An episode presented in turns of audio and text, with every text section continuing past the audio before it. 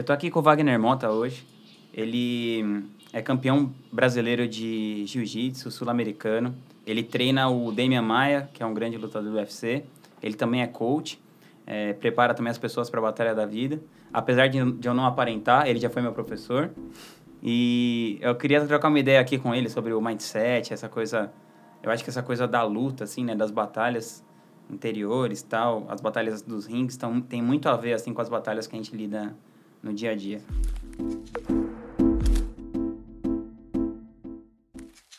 É, Wagner, eu queria que você contasse um pouquinho assim de como você começou a sua carreira e qual que é o paralelo que você vê entre o jiu-jitsu e a coisa do coaching, de preparar as pessoas para enfrentarem suas lutas interiores. Bom, meu início, é, meu pai faleceu cedo, tinha sete anos de idade uhum. e filho único, morava numa periferia aqui de São Paulo e eu me sentia muito inseguro. Né? Vivia muito dentro de casa, brincava também na rua, mas a insegurança era meu maior companheiro. E aí um dia, já que ficava tanto em casa, ficava assistindo televisão e assisti uma série chamada Kung Fu. Na época passava a história de um de um rapaz muito com perfil parecido comigo e que quando ficou adulto, que veio desbravar a vida dele nos Estados Unidos, é, quando ele tinha uma dificuldade, ele relembrava do que o mestre dele ensinou no templo Shaolin, que ele treinou. E por isso eu falei, meu, preciso procurar um mestre. Que legal. E acho que isso vai me ajudar na vida e tudo tem a ver isso com artes marciais. E ali comecei, aos 10 anos iniciei fazendo judô. É, a arte marcial me ajudou bastante, mas aquele mestre mesmo eu não tinha encontrado. Fiz judô, fiz kung fu, é, taekwondo. Tudo isso criança ainda. Boxe, dos 10 anos até. Continuo fazendo até hoje, né? Certo. Mas fui procurando. O que eu procurava mesmo era um mestre. Aos 26 anos encontrei o. o nos encontramos, né? Marcelo Bering, um faixa preta do Rickson Grace, que é o máximo do papa do jiu-jitsu. E, e ele me convidou para treinar.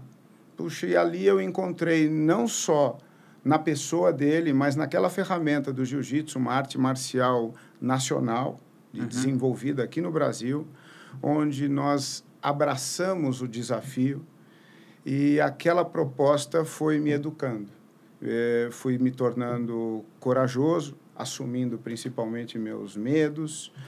E aquela transformação que foi me dando aquela autoestima, eu falei: nossa, é isso que eu quero fazer na vida das pessoas. Eu quero continuar com isso. E assim adentrei como competidor, como atleta, como professor e continuo isso na minha vida, esse propósito. E, e quais foram, assim, as, é, teve alguma coisa mais marcante, assim, que o seu mestre te passou como um ensinamento pessoal, assim, além da coisa do, da luta, né? Claro, de ensinar a lutar, mas alguma coisa que você aplicou na sua vida pessoal, assim, que você pegou com esse seu mestre? É, olha, essa... É, ele um, em um dia, teve um evento na, na academia em que ele pediu para que as pessoas que... Oh, pessoal, quem está pronto aí para a luta agora, que dê um passo à frente.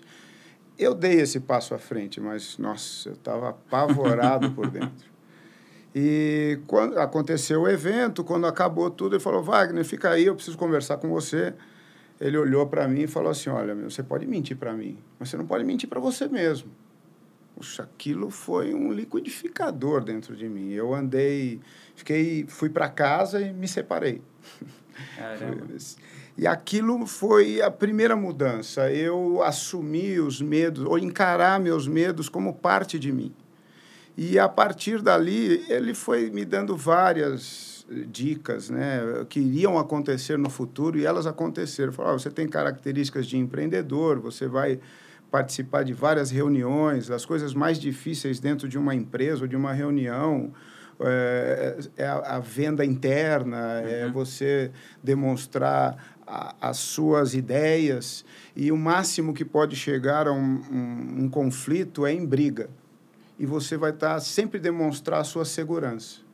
E isso vai te dar um outro posto dentro de uma relação. Por mais que você se sinta inferiorizado na experiência, ou o que você tiver, você vai demonstrar que pelo menos você tem segurança. E é, é, o principal foi essa postura que eu fui levando para a vida e eu vi que isso impacta em várias coisas na minha vida. Pô, que incrível. E como que é a sua história com a meditação? E, em 2000, o, o prefeito atual de São Paulo fechou a, a nova Faria Lima, onde, onde era, fechou vários bares e casas é, por problemas de... É, trânsito. É, é, não, é trânsito, licença de, de funcionamento. Bom, e ali nós entramos numa crise. É, eu, dessa ideia de empreendedorismo, naquela época, eu falei, puxa, a China vai ter Olimpíada, ah, vai demorar daqui oito anos para isso acontecer, eu vou aprender chinês e eu vou ser um dos poucos brasileiros que vai saber falar chinês, eu, de novo, vou ganhar dinheiro com facilidade. Né? Minha visão da época. E fui encontrar um chinês para me ensinar a falar. E aí, a primeira aula que eu tive com o chinês, ele falou: você não precisa chinês, você precisa meditação. e eu nunca dei atenção a, a atividades que não tivesse força física, agressividade, né? Então, yoga, tai chi chuan, qigong, meditação, você fala, isso não é para mim. Mas ali a gente estava passando numa crise, essa crise tanto na empresa como dentro de casa, e, puxa, eu dei ouvidos ao chinês. E ele falou: oh, eu te ensino. Ali, ali, outro progresso. Né? Eu, até aquele momento, eu, eu só acreditava em mim. E meditando, puxa, minha, minha percepção de vida, é, de mim, da relação com a vida, com a natureza, puxa, mudou totalmente. Então, ali foi mais uma. É, um tempero para minhas atitudes, para minha inteligência emocional mesmo. Foi extremamente importante. E qual, que, é, e qual que é esse tipo de meditação? Eu queria saber se você pratica até hoje, como que é, tem uma prática diária, como que funciona? Eu tive uma sorte, vai. Quando eu, eu essa coisa de disciplina de aluno, isso daí sempre tive. E esse chinês chegou para mim e falou: "Eu te ensino até um ponto". Então eu fazia exercícios é, prestando atenção na respiração, separava um tempo do dia para isso e fui querendo mais informações, fui procurando, procurando, procurando. E um dia, num, num sebo, encontrei um, um cara vendo as coisas que eu estava procurando. Ele falou: Meu, o que, que você procura? Eu falei: Saber, meu, eu, eu procuro me conhecer ao máximo. Ele falou: Mas, Poxa, e e como é que você faz isso, né? Falar, hoje em dia eu, eu peço isso até em oração. Aí ele chegou para mim e falou assim, mas é, você não acha que existe uma é, uma origem para tudo, né? Já que você tem, você quer uma resposta, foi uma coisa que eu tinha falado, eu quero uma resposta. E ele falou assim, é, se existe uma resposta que origina tudo isso, existe uma pergunta que origina tudo isso. Eu falei, puxa, é verdade. Eu falei, você sabe? E ele me perguntou, quem quer saber? Eu falei, eu. Ele falou, você? E, e quem é você? Eu falei, eu. Eu, Wagner Mendes Mota. Ele falou, mas não te chamam de outro por outro nome? Sua mãe te chama assim? Seus amigos te chamam e você atende? Eu falei, é, me chamam então você não é só esse Wagner Mendes Mota, você não é só o nome. Eu falei, não, não sou. Puxa, é, é essa história uhum. minha. E assim por diante, ele me aprofundando, eu falei, puxa, é verdade, eu não sou isso, não sou só isso, não sou só o corpo, não sou só o nome, não sou só essa história, não sou aquilo que eu penso nesse instante. Puxa, eu falei, nossa, é mesmo, eu, eu não sei quem eu sou. Puta, é, meu, quem sou eu? Ele falou, opa. E aí ele me receitou alguns livros. Me receitou sete livros. E o primeiro livro é, se chama A Índia Secreta. E nesse livro, um, um, um inglês, Paul, Bru, Paul Bolton, se eu não me engano, ele vai à Índia para querer saber desses gurus, desses sábios. E ele, meu, ele anda a Índia inteira de sábio em sábio, de guru em guru. E um deles toca mesmo o meu coração. E esse chamado Ramana Maharshi. e ele deixou um ensinamento. Ele morreu em 1950 e ele deixou uma meditação que ele chama de Vichara Niti.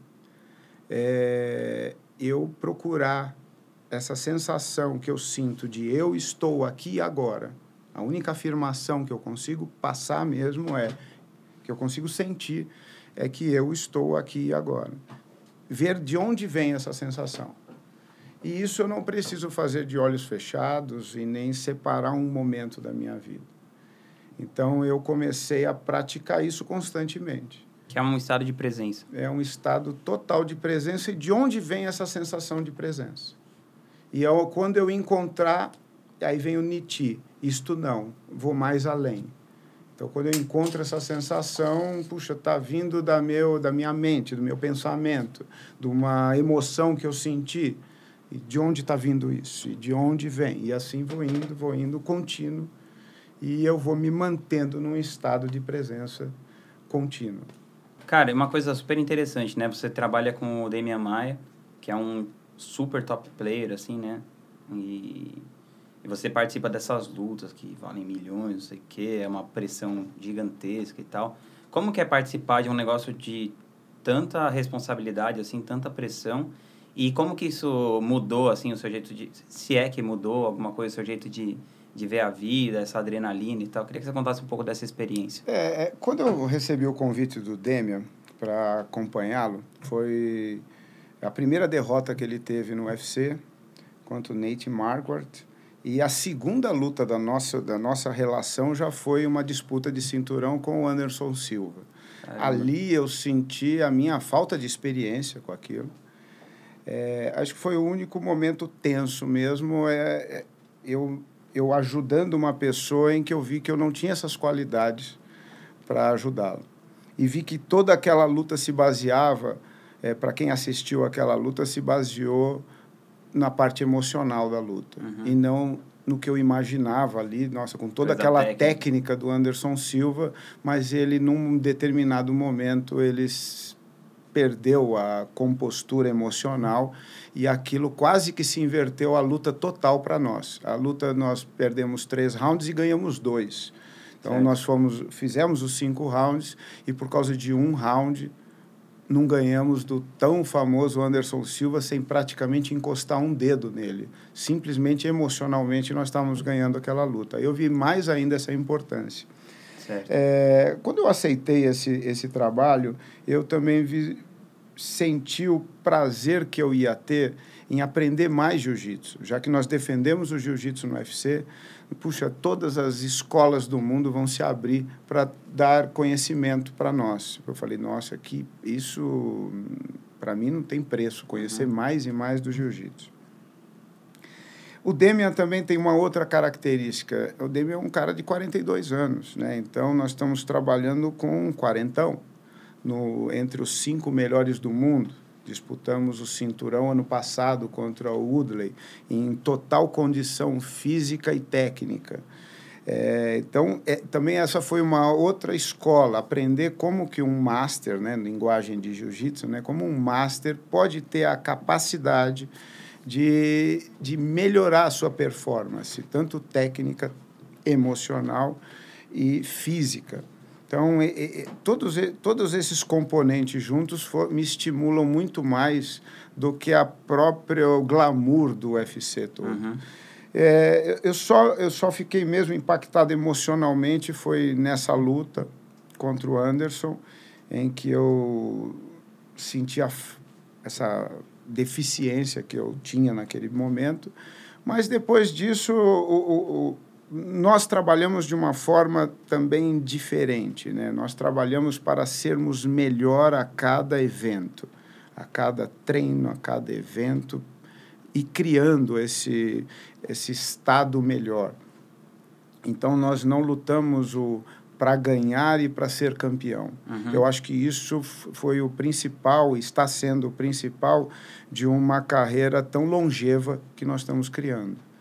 E é esse é esse contato e essa presença, como eu falei, mantenho muito a minha presença no agora, então não me envolvo tanto com o que, com o que falam, com críticas, com aplauso, com o que pode acontecer ou não. Então, isso me facilita bastante manter o foco em ficarmos melhores. Pô, né? que legal. E queria também te perguntar uma outra coisa. Qual que é o seu, qual que é o livro assim que você acha que mais mudou a sua vida e por quê? Eu, eu acho que quando jovem, o primeiro livro que me impactou foi O Homem que Calculava. É uma, um pequeno, um simples romance de um de uma pessoa com uma habilidade em matemática que eu também me sentia também identificado com isso e ele encontrou através dessa habilidade dele o, o amor da vida dele e, e todas as ah, as charadas que a vida lhe propunha. Então, achei esse, foi, esse me impactou bastante. É, o, o Índia Secreta, que eu encontrei um guru para seguir. Uhum. O Tao Te King, é, o paradoxo me ajudou, me ajuda muito a compreender as nuances da vida paradoxo desse livro? O paradoxo é, é a base do conhecimento do, das religiões orientais. Certo. E o Tao Te Ching é, seria a escritura, o livro principal da, regi da religião taoísta. Ah, tá. Foi através da meditação, foi por esse caminho que o, o Tao chinês foi me ensinando.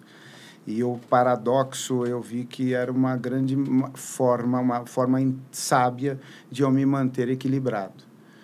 É, um exemplo, né? Por exemplo, o ideograma chinês de, de caos significa oportunidade, né? Uhum. Os paradoxos que vivem dentro de todo de, de todos os extremos. E, e poxa, eu, eu, eu, eu também recebi um, um livro seu, que foi As Ferramentas de Titãs, do Tim Ferriss, que também me ajudou muito a, a entender essa identidade, esse trabalho que, que faço. E acho que esses livros foram os principais das, até os meus 55 anos. Pô, que massa.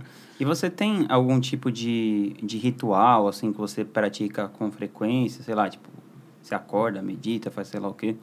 Sim, eu tenho, eu tenho um ritual antes de dormir. Então, antes de dormir, eu é, não só visualizo, mas procuro vivenciar o dia seguinte com todas as emoções e recursos que eu acho importante para aquele dia. Uhum. Então, eu, eu acordar de bom humor, acordar motivado, atento, é, com coragem, concentrado. As, eu me vejo durante o dia seguinte é, não conquistando ou fazendo as coisas, mas que estado emocional que eu vou estar presente dos desafios que vão acontecer no dia seguinte. Então, é, é, é meu, esse é meu principal ritual.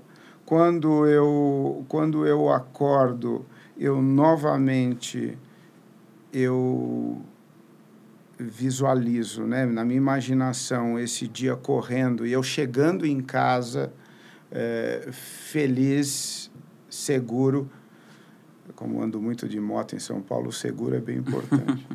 Cada é, dia que você chega em casa é um milagre. É, então, é, esses são meus principais rituais. Pô, que massa. E eu queria que você contasse um pouco do seu trabalho de coach, PNL, e como que isso se, re, se relaciona com esse universo da luta e das artes marciais e tal. Todos nós somos lutadores. Né? Ah, luto por um objetivo, luto por para alcançar um, prosperidade, saúde, seja o que for. Mas quando a gente, quando a gente é formado dentro da luta, é, a, a, gente passa por algumas coisas. Né? Vou, vou dar um exemplo. Hoje eu dou aula e, e eu chego para um aluno e exijo que ele faça algo. É, e o aluno, até eu não passo tanto por isso, mas vejo muitos professores passando. O aluno fala: Não, eu, eu não vou fazer. Como assim você não vai fazer? Não, eu não vim aqui para você mandar em mim, eu paguei aqui para ter aula. Então, o, esse universo da marcial, da arte, uhum. ele está sendo é, tá sendo corrompido pelo, pelas leis do consumidor. Hum. E, mas o que, que acontece? Quem passou, quem chegou à faixa preta, ou quem chegou a, a esse objetivo, eh, passou por esse ciclo, entende o quanto é importante eu me submeter a uma pessoa mais experiente para eu depois de passar por aquilo, eu ter condições de tomar decisões. Isso faz bem para mim, fez bem para mim, não fez bem para mim. E aí eu fui compreendendo o quanto que ser lutador é diferente de eu brigar por algo. Uhum. Então, o lutador, ele luta pela paz, ele tem um código de conduta, ele tem limites. E a briga não a briga eu quero impor a minha verdade, eu quero é, te machucar, não importa nem o quanto eu vou me machucar com isso. Então eu fui vendo essa diferença e o quanto era importante para, para, a relação da vida e mesmo a minha relação com os meus sonhos, o quanto era importante eu ser lutador. E aí as, o, eu fui procurar quais mais conhecimentos poderiam agregar a isso. E coaching, PNL, hipnose, puxa, constelação familiar. Fui, meu, fui aprendendo, vou aprendendo o que vai aparecendo que eu acho que uhum. tem a ver como ampliar minha essa essa minha luta, meu conhecimento, minha percepção de luta, eu fui trazendo esses recursos. E somando essas ferramentas e mais a prática, como é uma prática, o jiu-jitsu é uma, é uma arte marcial que favorece muito isso, porque o abraço, né? Então, nós não estamos batendo ou brigando contra as, os desafios que aparecem, e sim abraçando esses desafios como isso aqui é meu, é de minha responsabilidade. Como que eu vou lidar com isso? Uhum. É, faz parte de mim esse desafio. Certo. E isso comecei a passar para as pessoas. Com, com o nascimento do Barreto, comecei a falar, oh, eu preciso, não, não vou deixar ele chegar no estágio de idade em que essas pessoas estão, para daí ficar procurando suas terapias. Vamos começar mais cedo isso. Uhum. E aí ele estava no ele estava no objetivo, né, no colégio objetivo.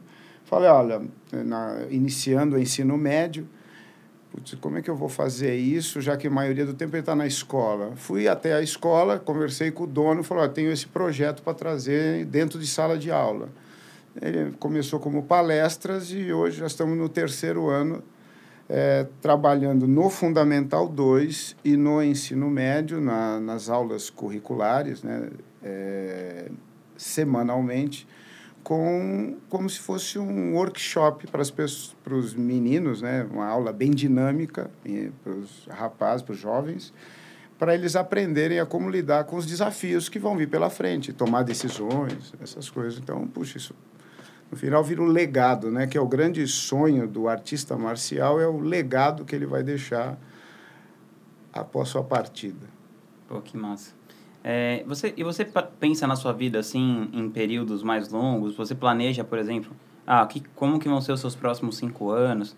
Você tem algum objetivo pessoal ou profissional que você quer muito realizar nos próximos anos? Assim, como que você pensa isso ou você vai vivendo meio que um dia de cada vez? É, eu, eu, eu comecei nesse é, vida leva eu, né?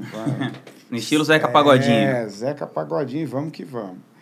Mas é, eu depois fui entendendo sobre os padrões né, mentais, a necessidade de.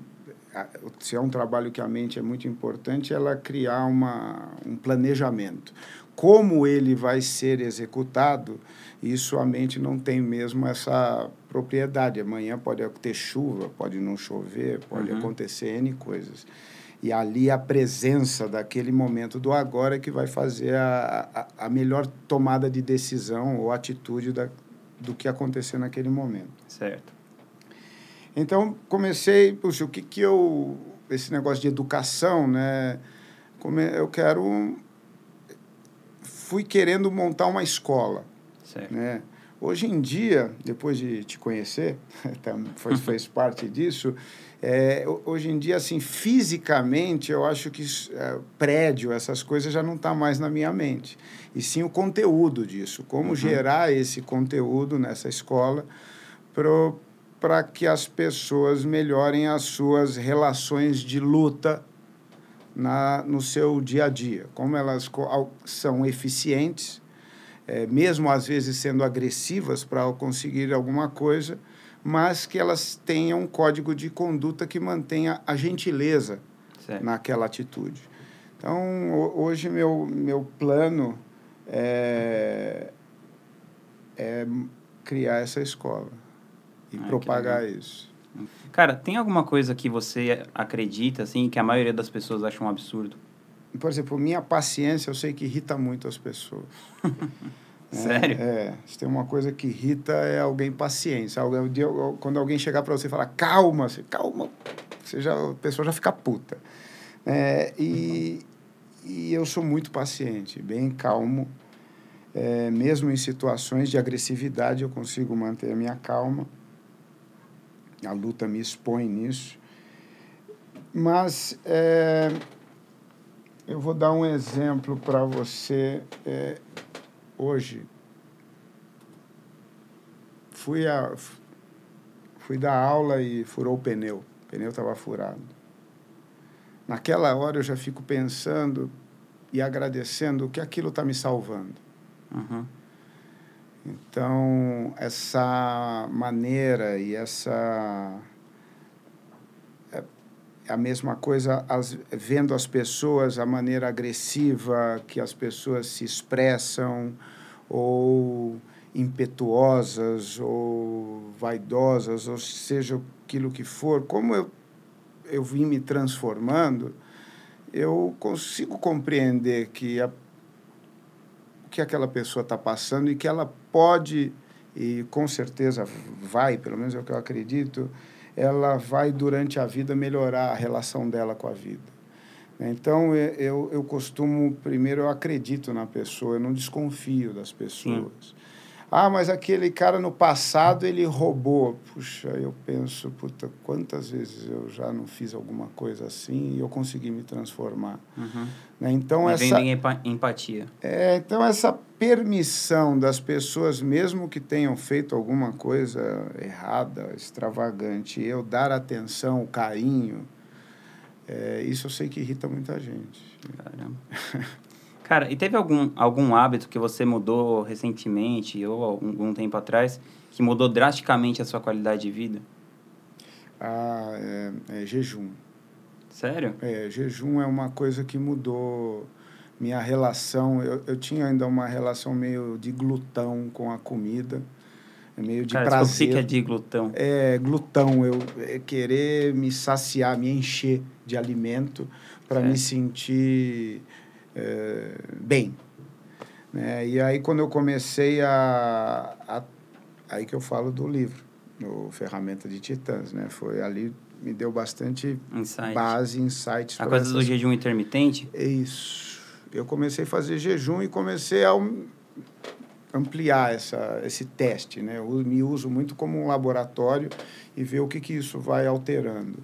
É, o jejum me mudou muito na minha saúde, na minha no meu vigor para ter uma vida além de atividades como familiares de trabalho, ainda ter uma performance competitiva é, no esporte também, apesar de ter idade, né? Eu não, é, é, eu não acredito no apesar, mas a maioria das pessoas acham que você vai ficando mais velho, ah, e vem dor, vem problema. Não, eu eu só acho que a gente melhora.